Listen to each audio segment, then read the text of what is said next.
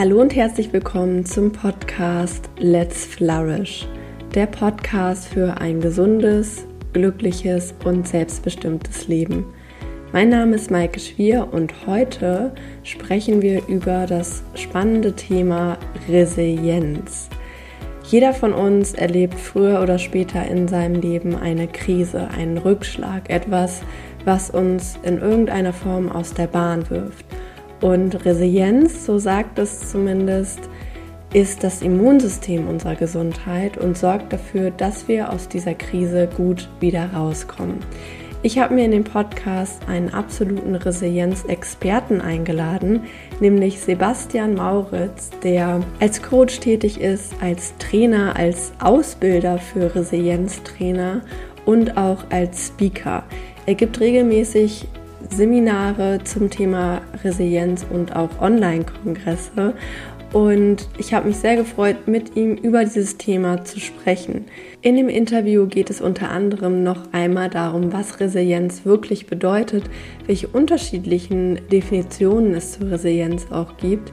Es geht darum, wie du Schritt für Schritt eine Krise meistern kannst, wie du gut damit umgehen kannst, wenn du einen Rückschlag in deinem Leben erfährst, wie du deine Resilienz quasi stärken kannst und wir haben aber auch über toxische Positivität gesprochen, darüber, dass man Leid auch anerkennen sollte und worauf du achten solltest, wenn du dir beispielsweise Hilfe bei einem Coach oder Berater suchst. Ich wünsche dir ganz viel Spaß mit dem Interview mit Sebastian Mauritz.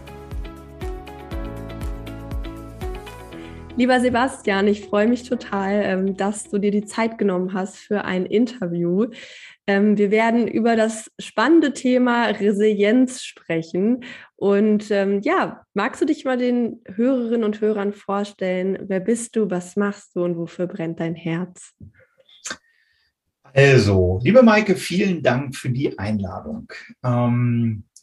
Ich komme aus meiner Lieblingsheimatstadt Göttingen geboren, rundherum aufgewachsen und doch wieder hier gelandet oder zum Glück hier gelandet, ähm, habe ich eine Resilienzakademie aufgebaut vor ein paar Jahren, beschäftige mich jetzt seit 15 Jahren mit dem Thema Resilienz und habe mich da in den letzten Jahren jetzt auch drauf spezialisiert.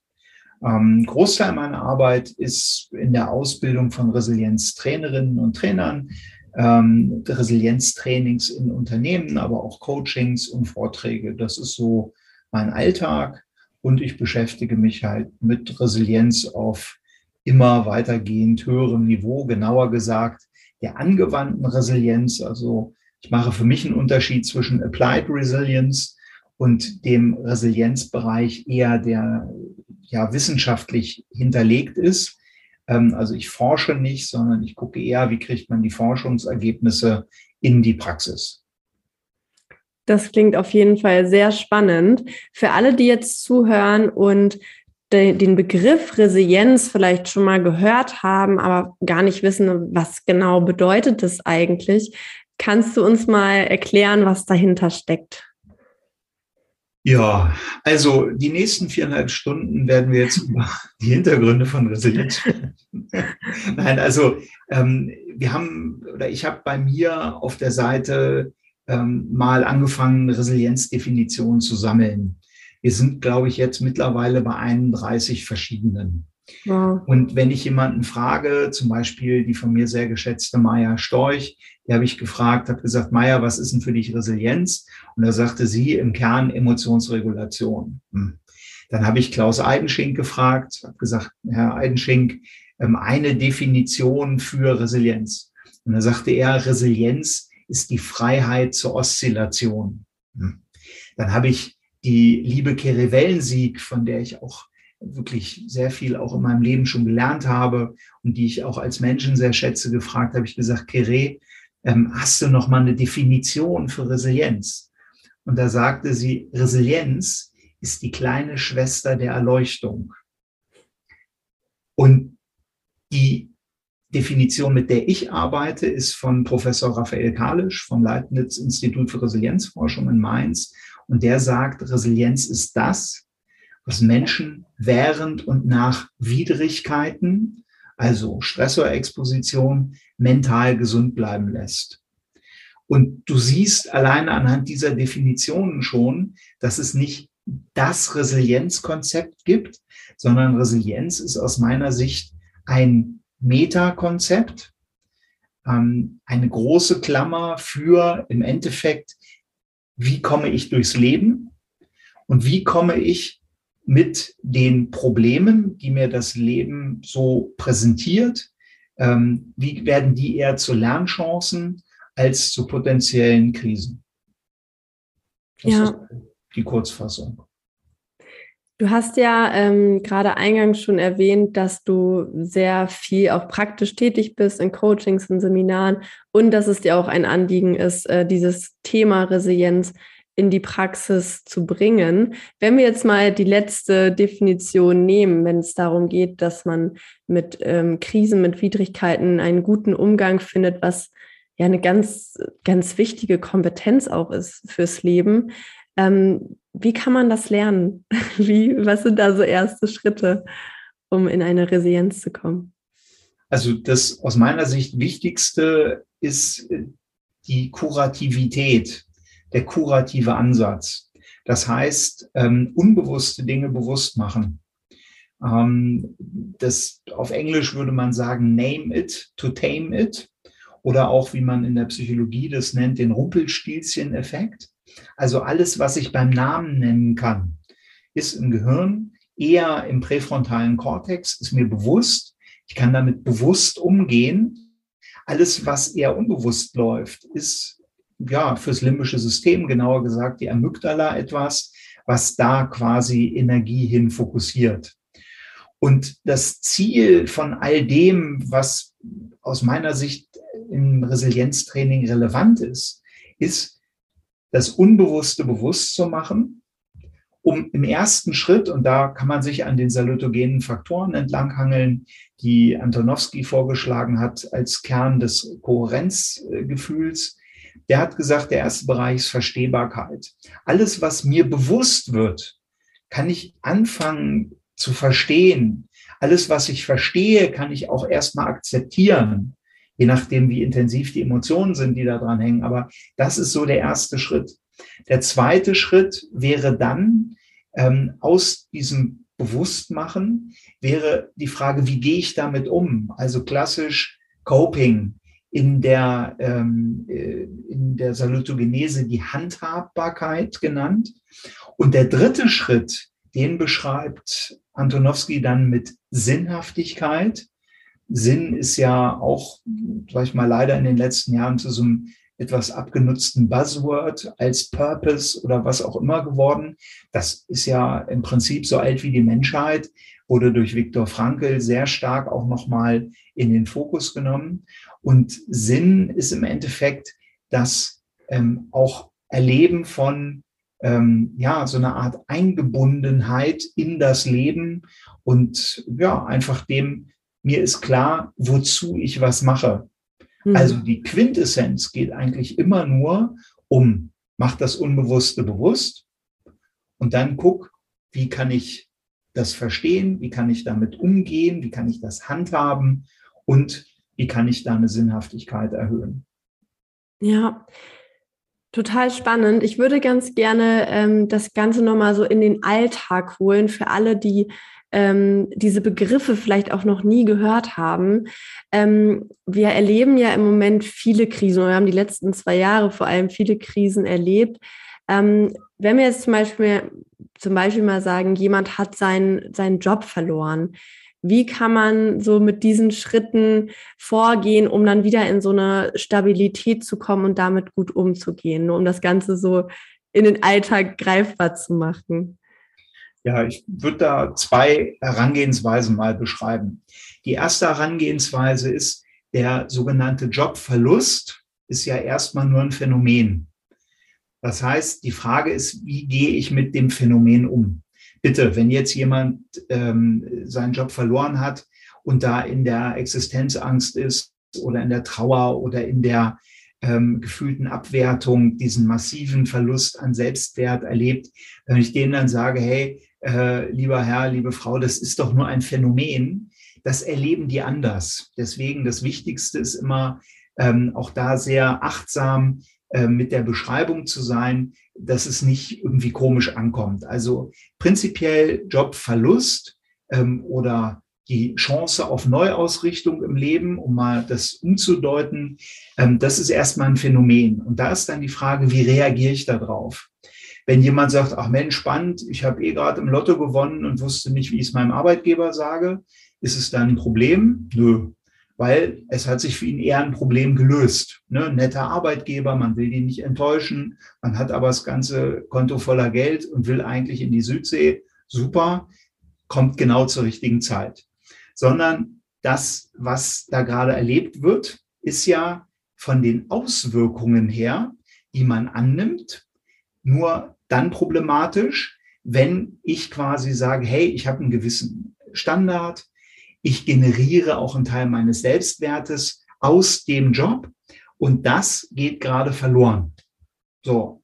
Das heißt, wichtig bei diesem Thema Resilienz im Alltag, bei dem Jobverlust, wäre erstmal für mich die Frage, was glauben Sie, hat das für Auswirkungen? Und zwar morgen, in einer Woche, einem Monat, ein Jahr und in zehn Jahren. Je länger man in die Auswirkungen guckt, also wenn ich dann jemanden frage, wie sieht's denn in zehn Jahren aus, sagen die, ach ja, dann, da werde ich dann drüber lachen. Ach, spannend. Das Problem ist nur, Stress verkleinert den Fokus, auch den zeitlichen Fokus unserer Wahrnehmung. Das heißt, unter Stress denken wir in der Regel nur bis morgen, oh Mist, ich bin morgen ja auch noch arbeitslos, da muss ich zum Amt, ach Gott, was da, man hat ja Horrorgeschichten gehört und so weiter. Ähm, so, also erstmal fragen, was ist in einem Jahr, fünf Jahren, zehn Jahren. So Auswirkungsbewusstsein schaffen. Der zweite Teil für das Thema Resilienz wäre für mich die Frage, kann man das akzeptieren oder nicht? Schutzfaktor Akzeptanz. Der dritte ist Stichwort Selbstwert. Bin ich was wert, weil ich arbeite oder bin ich was wert, weil ich einfach für mich als Mensch was wert bin? Das ist auch nochmal eine Frage. Das heißt, Umgang mit diesen Themen kann man sich jeden der klassischen Resilienzfaktoren nehmen. Ziellösungsfokussierung. Ja, lieber Herr, liebe Frau, wohin wollen Sie denn? Ja, ich habe den Job verloren. Okay, habe ich verstanden. Problembeschreibung. Was wäre eine Lösung? Was könnten Ziele sein? Dann kann man noch ins Thema Bindung gehen. Kennen Sie jemanden? Haben Sie schon mal da, oh nee, ich traue mich nicht mit den Leuten zu sprechen. Wen könnten Sie ansprechen? Sagen, Mensch, ich habe die Chance gerade auf einen neuen Job, den auch relativ kurzfristig anzugehen. Hast du nicht was? Und so gibt es quasi mit diesem Phänomen Jobverlust, wo natürlich unheimlich viele Trancen bei uns ablaufen im Sinne von, oh Gott, was wird jetzt?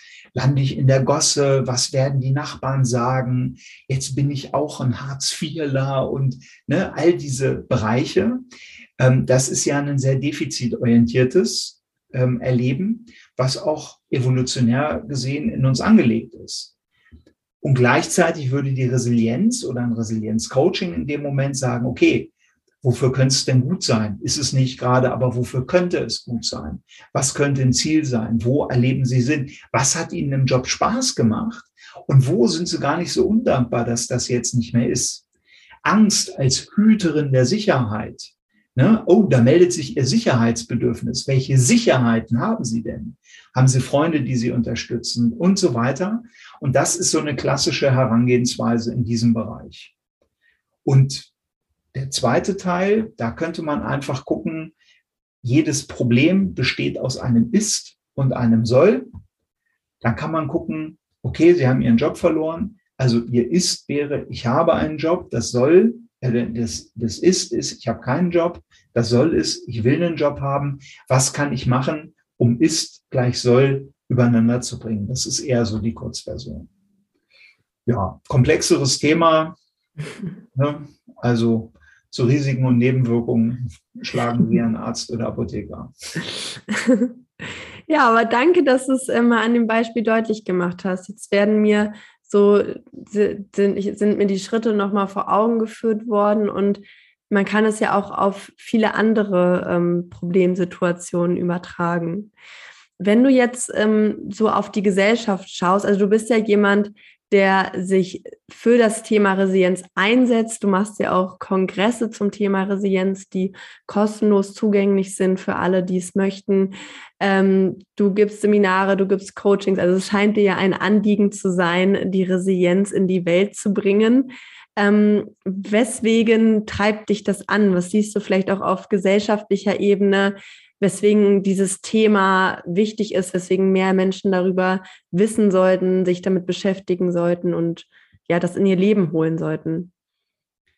Ja, das, die Frage berührt mich immer wieder, weil die sozusagen mit so einem ganz tiefen, ähm, tiefen Gefühl ähm, in Kontakt, mich, mich in Kontakt bringt, ähm, wo mein zentrales Anliegen eigentlich eine Form von, von Frieden ist, also nicht dieses verklärte Weltfrieden ähm, und äh, was man so auf amerikanischen äh, Schönheitswettbewerben, die sagen ja alle Weltfrieden, ne? aber die sagen das ohne Resonanz, sondern so eine Art Frieden erstmal mit uns selber, weil ich glaube, wenn jeder Mensch mit sich selbst Frieden hätte, wäre es echt schwer, sich mit anderen zu streiten.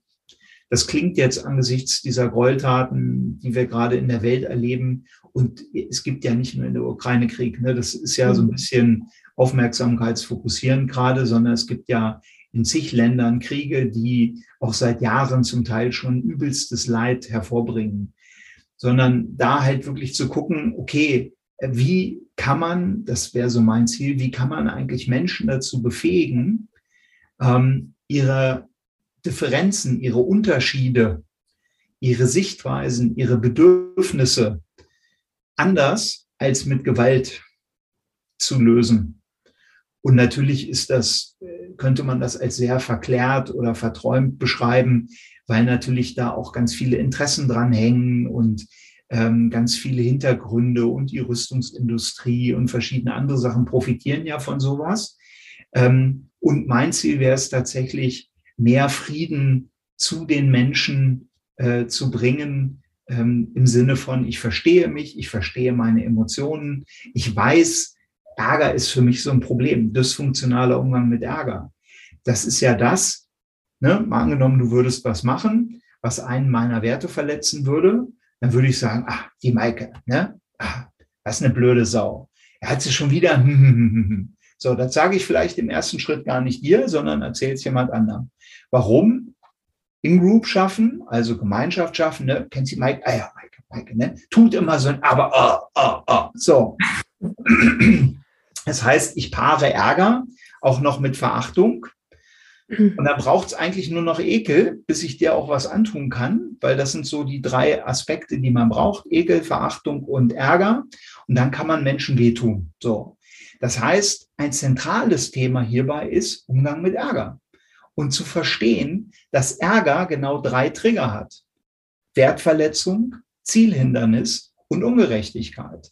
Das heißt, auch da zu sagen, oh, ich merke gerade Ärger, welcher meiner Werte wird verletzt, welches Ziel, was ich eigentlich hatte, kann ich nicht erreichen. Oder wie kann ich hier sagen, hey, ich erlebe das hier gerade nicht als gerecht. Können wir mal über Gerechtigkeit sprechen? So. Und so gibt's halt noch ähm, verschiedene andere Emotionen, die alle, gerade als unangenehme Emotionen, als Hinweisgeber für unerfüllte Bedürfnisse sprechen. Und da wir als Menschen eher auf Bedürfniserfüllung ausgerichtet sind, also Lustgewinnung und Lustvermeidung, ähm, ja, ist das im Prinzip das, was ich zu Menschen bringen möchte. Resilienz auch in Form von Emotionsverständnis und Emotionsregulation. Und das große Ziel ist ein friedliches Miteinander. Das ist sehr, sehr schön. Du, ähm, jetzt von dem, was du so erzählst, ähm, kommt mir direkt eine weitere Frage in Sinn, und zwar, wie machst du denn das in deinem Alltag? Also du bist ja auch ein Mensch und du hast ja auch Momente, wo dich Menschen ärgern, wo du vielleicht sauer wirst, wo ähm, auch deine Resilienz herausgefordert wird, wenn du persönliche Krisen erlebst.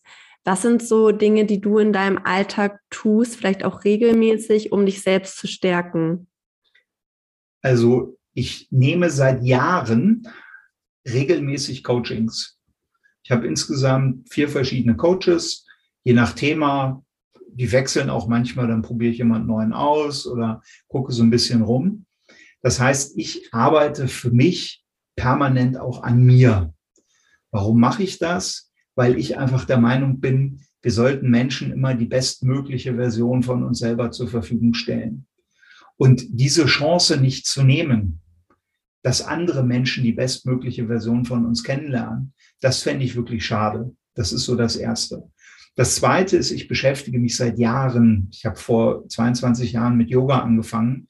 Damals war ich noch im Leistungssport und mein Trainer sagte, hey du ungelenker Kerl, mach mal Yoga. Da hatte ich so, boah, Yoga, ey, die Yogaschnitten da, denen zeigst du mal, was Sache ist, so. Naja, wer, wer, ne, so, also auch aus so einer sozusagen sehr großkotzigen Haltung heraus. Und dann haben die mich da so fertig gemacht. Da hatte ich so viel Demut den Tag. Ich mir da einen abgekeucht. Ja, und die Schnitten, ja, in Anführungsstrichen, die haben mich so platt gemacht. Ich war auch da der einzige Mann ähm, und hatte wirklich, also die, manche Freundschaften habe ich immer noch. Also wirklich wunderbar. Da habe ich zum ersten Mal richtig intensiven Kontakt mit Meditation gekriegt. Und seitdem meditiere ich jeden Tag, naja, mindestens eine halbe Stunde, eher so im Schnitt ein, anderthalb Stunden. Eine Meditation, die mir sehr gefällt, ist die Metta-Meditation mit Doppel-T, Metta. Das ist die der liebenden Güte. Wir können die auch, ein lieber Freund von mir, der Sebastian Probst-Pardigol, hat die in seinem Buch Leben mit Hirn ähm, auch nochmal niedergeschrieben. Die darf ich auch weitergeben. Die würde ich einfach zum Verlinken unten in die Shownotes ähm, für die Teilnehmenden packen. Gerne. Oder du vielmehr. Ja. Ähm, und da geht es im Wesentlichen darum, die Beziehung zu Menschen ähm, zu ja, optimieren oder zu, zu stärken. Und der erste Schritt ist, stell dir deinen Lieblingsmenschen vor, geh in dieses Gefühl, was du mit diesem Lieblingsmenschen hast und wünsch dem alles Gute, wünsch dem, er oder sie möge frei von Leid sein. Wenn du keinen Lieblingsmenschen hast, stell dir irgendwie so ein paar junge Kätzchen oder einen Welpen vor oder so. So, erster Schritt. Zweiter Schritt, stell dir dich vor. Und ne, schick dir die Liebe, sag, hey, mögest du frei von Leid sein, also Selbstbeziehung. Dritter Schritt, das Ganze mit einem Freund. Vierter Schritt mit einer neutralen Person keine Ahnung, Personal im Bahnhof oder jemand, der bei was auch immer für einen Discounter oder was an der Kasse sitzt. Fünfter Schritt, jemanden, den du maximal doof findest, ohne jetzt mal äh, weitere Schimpfwörter hier verwenden zu wollen. Also so die Menschen, die unsere Knöpfe, also da muss man den Namen nur hören und man kotzt innerlich ab, denkt so, ah, der, so. Und dann den sozusagen sich vorzustellen oder die mit diesem Gefühl der liebenden Güte, denen alles Gute wünschen, denen wünschen, mögest du frei von Leid sein. So. Ich mache das jetzt seit ein paar Jahren. Es gibt kaum Menschen, die ich emotional noch so richtig doof finde. Also natürlich, wenn jetzt jemand irgendwie wem anders was antut oder ein Kind anschreit oder was auch immer, da merke ich schon, was mir wichtig ist. Also da lächle ich nicht vor mich hin und sage, ach ja, das Kind möchte vielleicht gerade, es hat's, äh, mir hat's ja auch nichts geschadet, bla bla. Das mache ich nicht, sondern ich merke schon, was mir wichtig ist. Aber ich kann damit viel besser die Person vom Verhalten trennen. Das heißt, ich gehe dann dazwischen und sage, halt, stopp, so wie Sie hier gerade mit dem Kind umgehen, da habe ich ein Problem mit. Und wenn Sie wen anschreien wollen, dann noch bitte mich. Meistens mache ich das noch ein bisschen eleganter und geschickter. Aber das ist so das Thema. Also ich werte den Menschen nicht mehr ab, sondern ich kann viel besser ähm, als für mich ungünstig erlebtes Verhalten markieren und sagen, hey, das finde ich jetzt gerade nicht gut, bleibe aber mehr in einer Lösungsorientierung, anstatt sozusagen dann in so einen Kampfmodus zu gehen. Ja, und natürlich viele andere Sachen auch. Ne? Also ich finde Dankbarkeit als, äh, als Meditation sehr hilfreich. Ähm, ich mache viel ähm, von Conny Andreas entwickelt, The Wholeness Work. Das ist auch viel für die Eigenarbeit und immer wieder gucken, wo sind Impulse, Ne, dieses alte Mache deine Feinde zu Lehrmeistern. Was lehren dich deine Feinde in Anführungsstrichen? Ähm, was für Emotionen kommen da hoch? Das ist einfach ein Prozess. Und da braucht es aus der Resilienz die Selbstwahrnehmung und die Selbstreflexion. Das klingt jetzt alles total gut. Aber da habe ich auch Jahre, wenn nicht Jahrzehnte für gebraucht. Und immer noch finde ich Menschen doof. Und immer noch finde ich Menschen zum Kotzen auch und merke dann, ah, spannend, wieder jemand für die Metta-Meditation. Weil, ja, und das ist alles, was in mir heilt, heilt ja auch im Außen. Deswegen die Kriege, die finden immer nur in uns selber statt. Also klingt auch gerade komisch mit der Ukraine und so, aber sag ich mal, das dysfunktionale, der dysfunktionale Umgang, dieser Kampf, der findet erstmal in uns selber statt. Und nur mit friedlichen Menschen kann man keine Kriege führen. Geht nicht. Weil dann der Frieden in einem ist und dann wird es schwer, anderen was antun zu wollen. Ja. Also, was ich rausgehört habe, was du machst, ist, du, du nimmst dir regelmäßig Coachings, du meditierst und gehst auch regelmäßig in die Selbstreflexion, immer wieder zu gucken, was ist bei mir noch sozusagen dysfunktional? Was ist gut? Woran kann ich noch arbeiten? Diese stetige Weiterentwicklung. Ja. Sehr spannend. Ich habe immer zum Abschluss meines Podcasts zwei Fragen an alle Gäste und ich bin sehr gespannt äh, auf deine Antwort. Ähm, wo, was glaubst du, was macht Menschen glücklich? Also nicht so, hey, ich springe happy durchs Leben, weil ich gerade ein leckeres Eis gegessen habe, sondern so eine Zufriedenheit, Lebenszufriedenheit, Erfüllung. Ähm, was glaubst du, was, was trägt dazu bei?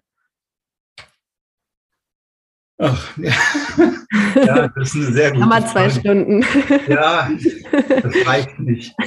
Also, ähm, ich habe mich in den letzten Monaten oder auch Jahren fast schon wieder ähm, viel mit der Seele beschäftigt.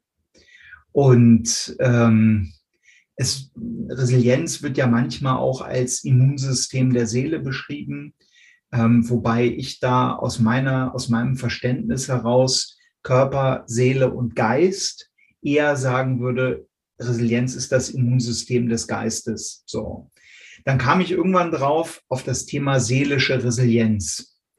Und die Seele mit dem Seelenplan, wenn man das mal als Konstrukt nimmt, dann hat jede Seele, die auf die Welt kommt, ähm, hat einen bestimmten Plan, eine Richtung, du hast Stärken, du hast Schwächen und du hast irgendwie sowas auch, ähm, was einer der Wege sein könnte, wie du deine Potenziale entfaltest. So wenn man das mal als Vorannahme, das ist ja alles keine Wahrheit, es sind ja eh alles nur Modelle, kein, äh, kein Modell stimmt, aber manche Modelle sind halt ganz hilfreich, was zu erklären.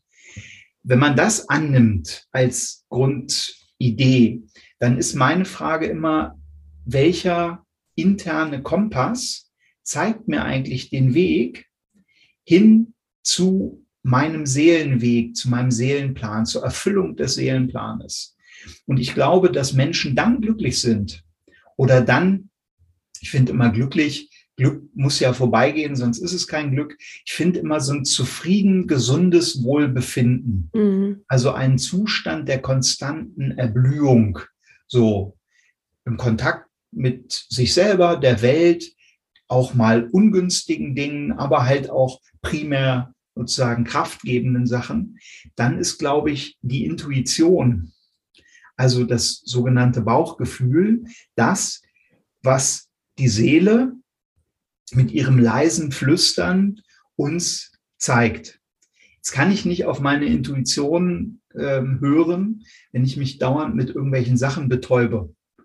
Das heißt, Social Media, äh, irgendwelche Fernsehen, was auch immer, ähm, Drogen, egal was für eine Art und Weise, das lässt mich alles die, das leise Flüstern der Seele nicht hören, sodass ich da schon auch mal falsch abbiegen kann.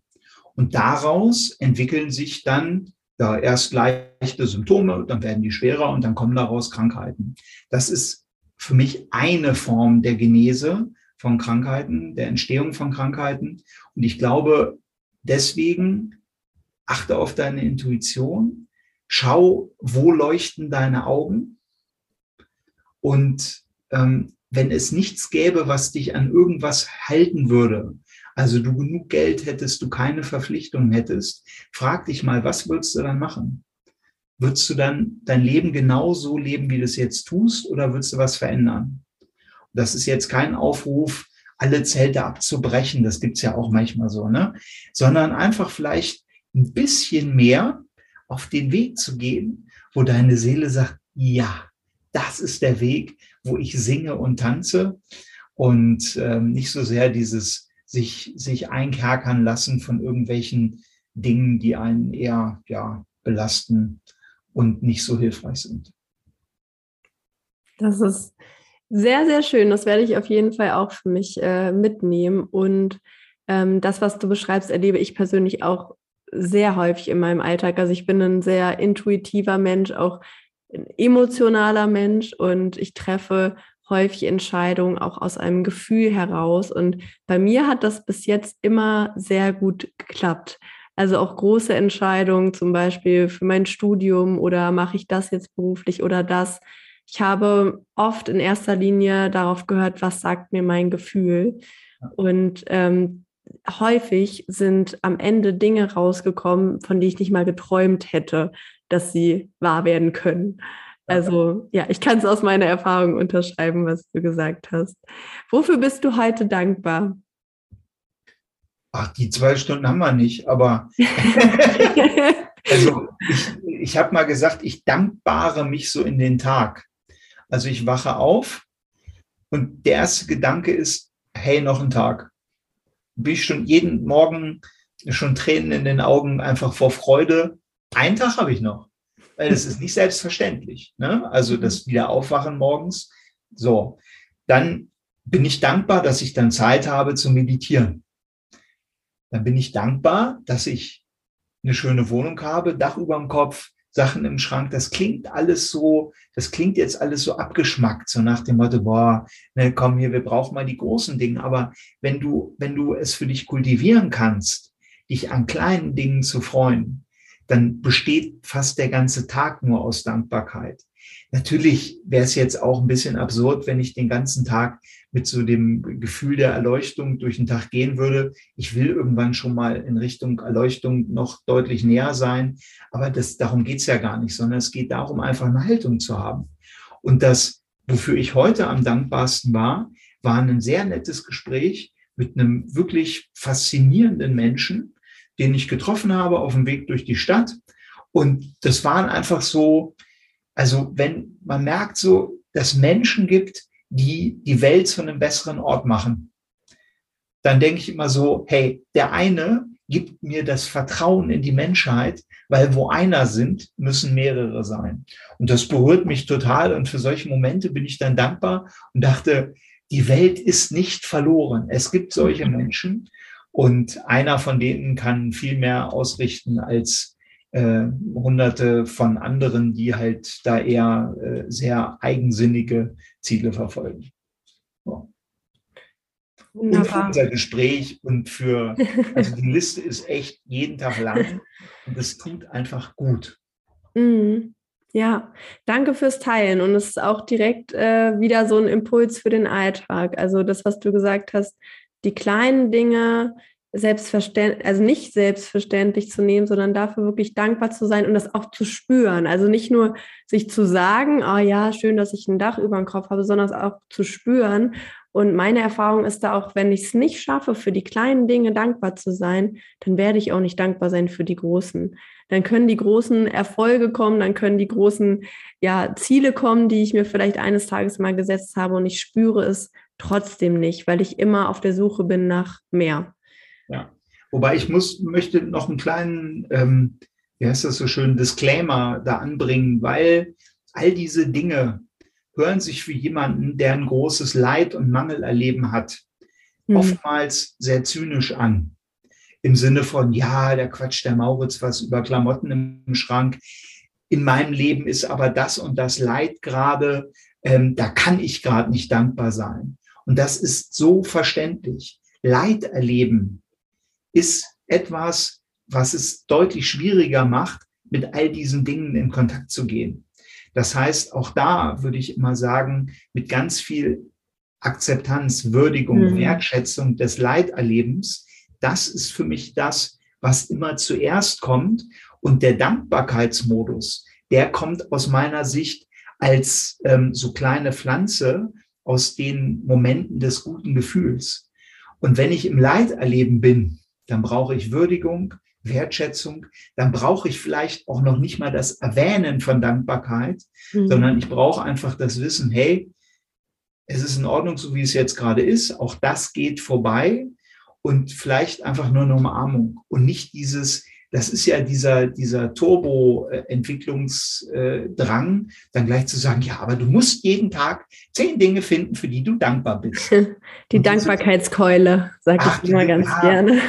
Sind, ja, äh, super. Ja, und genau diese, äh, Entschuldigung, dass ich da so deutlich bin. Ja, finde ich super. Diese rotzdummen Influencer, die diesen Bullshit von irgendeinem optimierten Leben, ja, du musst nur wollen, das ist doch so realitätsfern, ja. Und wenn man irgendwas erreicht hat, dann kann man große Fresse haben. Dann kann man sagen, ach ja, hier guck, du musst nur wollen, ich habe auch nur gewollt. Das ist doch die blanke Entwertung jedes Leides. Und da reagiert, du merkst, da, mhm. da, da kommt mein Krieger um die Ecke, weil es so wenig hilfreich ist, sondern eher zu sagen, weißt du, als Idee, mach doch mal das und prüfe mal. Und ja, ich bin vielleicht ein bisschen weiter auf dem Weg und orientiere dich nicht an mir, sondern orientiere dich einfach an dem, was du heute für dich leisten kannst.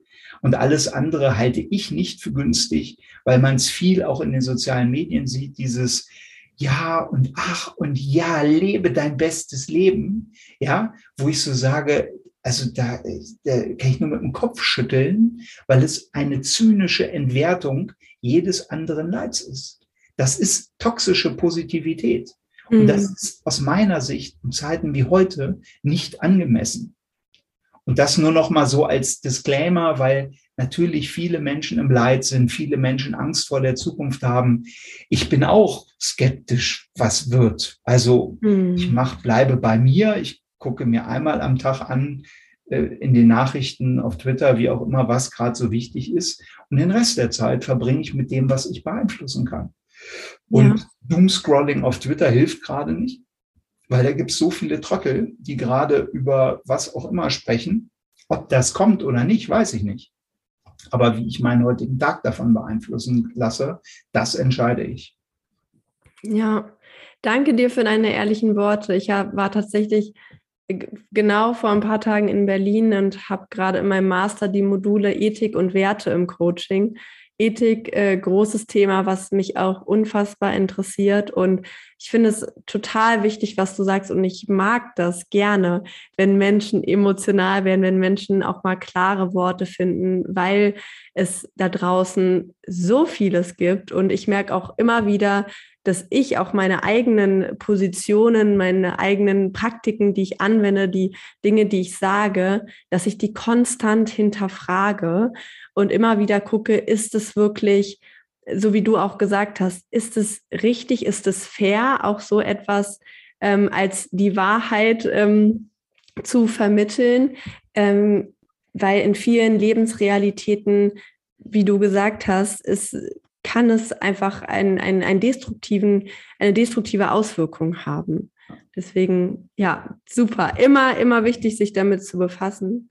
Ja, und das ist, es ist ja gut gemeint. Ja, also ich mhm. schreibe da keinem, weil ich habe in der Regel für das Coaching keinen Auftrag. Ähm, aber ich wollte es nur mal sagen, weil wenn du gerade, wenn es dir mhm. gerade nicht gut geht oder wenn du, sagen wir mal, ein normales Leben führst, was auch immer das ist, und du liest sowas, und dann mhm. hast du irgendwelche Leute, die extrem dysfunktional, ich habe gerade schon wieder so einen Kollegen auf Facebook, äh, auf Instagram gesehen, der dann so schrieb, ja, deine Ängste, wir machen die innerhalb von Minuten weg und bla bla bla. Also äh, nie wieder Angst haben. Da denke ich, also Junge, ein bisschen Demut, ja, und die Würdigung des Leids der Menschen.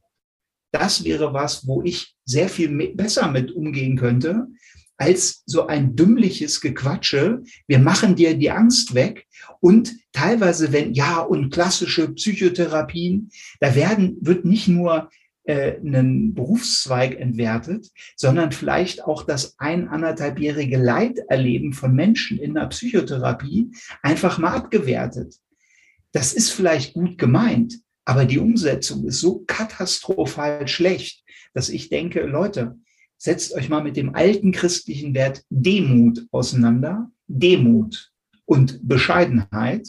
Und dann macht aus systemischer Sicht mal demütig Angebote, was man machen könnte und dann neugierig zu sein, ob es vielleicht ein bisschen weniger schlecht wird. Und dieses Uga Uga und du musst nur die fünf Schritte und die drei, ö, ö, ö, nur weil man irgendwas verkaufen will, das halte ich, also da, ja, kann ich nur mit dem Kopf schütteln sagen, arbeitet man euch selber, ihr habt grundlegend was nicht verstanden im Leben. Ja. Naja. Aber es zeigt ja auch wieder deine Werte auf, ne? also was dir wichtig ist, was du für gut und richtig hältst. Ja. Und deswegen triggert dich das ja auch so emotional. Und mich übrigens auch. Ich habe genau gerade vor einer halben Stunde eine Podcast-Folge eingesprochen zum Thema gute und schlechte Gesundheitstipps und wie man da so ein bisschen unterscheiden kann. Und da war genau, ich habe genau das angesprochen, was du gesagt hast, dass diese Verkaufsmentalität, dass viele einfach damit locken, ähm, ja. Großversprechungen zu machen, die ja nicht zu halten sind in vielen Fällen. Genau, und ich trete da auch immer in jeden Dialog. Ich stelle das Leuten auch zur Verfügung, dass ich manche Dinge ein bisschen schwierig finde. Und auch auf solchen Plattformen gibt es von mir immer den Hinweis, deutlich emotional. Und das ist nochmal im Sinne von Ärger, das ist nochmal der Unterschied zwischen funktionalen und dysfunktionalen Ärger. Das, was ich hier habe, das ist für mich funktionaler Ärger, weil ich weiß, es gibt hier professionelle Werte und das ist einfach kein professioneller, achtsamer und wertschätzender Umgang mit Menschen im Leid. Weil Menschen im Leid erstmal vulnerabler sind und ich der Meinung bin, wir müssten die eher schützen und eher nicht so hohe Erwartungen aufbauen, weil je höher die Erwartung, desto tiefer fallen die Menschen. Weil was passiert, wenn ich da eine hohe Erwartung aufmache? Wenn es dann nicht klappt, wird ja nicht vom Coach gesagt, ach sorry, also da scheint die Methode einfach nicht so gut zu sein, sondern wenn ich meine Methode so über einen grünen Klee lobe, was ist die logische Folge davon? Jemand macht's, es klappt nicht. Der attribuiert das auf sich. Der sagt, oh, da scheint mein Problem ja größer zu sein, als ich dachte. Oder ich bin zu dumm dafür. Und das halte ich nicht für günstig. Aber das, so weit denken viele Menschen da gar nicht, sondern die wollen halt getrieben von irgendwelchen Multimedia-Coaches da schnell ihre Dinger verticken und dann kommen die Menschen irgendwann sehr leidvoll geplagt zu Menschen wie dir und mir und sagen, boah, ich habe schon das probiert, das probiert, irgendwie klappt's nicht. Und dann braucht es erstmal ganz viel Demut, Würdigung und Wertschätzung und dann dauert es vielleicht auch mal länger, aber es ist menschlicher und nicht so mhm. mit Druck, das Hard-Selling. Ja. Ah ja, darüber können wir fast mal eine Folge machen. Aber ich bin da entspannt. Ja, danke dir. Danke für deine ehrlichen Worte. Und ich finde es äh, auch wichtig für die Zuhörer, weil ich denke, dass hier auch viele Menschen zuhören, die sich mit ähm, dem Thema Persönlichkeitsentwicklung beschäftigen, die sich mit dem Thema Coaching beschäftigen, vielleicht auch mal hier und da einen Kurs machen oder einen Coaching oder Menschen folgen, auch auf den sozialen Medien. Und da, das finde ich total wichtig, da auch mal aufzuklären, ähm, dass Menschen so ein bisschen Handwerkszeug bekommen, wie sie auch kritisch Coaches hinterfragen, weil häufig sind diese Menschen ja auch sehr charismatisch, wissen ganz genau, wie sie sich darstellen, wie sie Dinge formulieren, um sie halt auch gut zu verkaufen. Und deswegen ja liegt es auch in der Verantwortung meiner Meinung nach von Menschen wie uns darüber aufzuklären, ähm, dass, dass ja. es wichtig ist. Ja. Ich sage immer, wenn mich jemand fragt, kannst du mir einen Coach empfehlen? Dann empfehle ich in der Regel drei Kollegen, wo ich das Gefühl habe, ich habe das ein gutes Match und sage, mach mit jedem einen Termin. Übrigens, der Ersttermin sollte aus meiner Sicht am meisten kosten und nicht kostenlos sein. Das finde ich auch so, ja, kostenloser Ersttermin. Das finde ich einfach, da passiert am meisten, ja.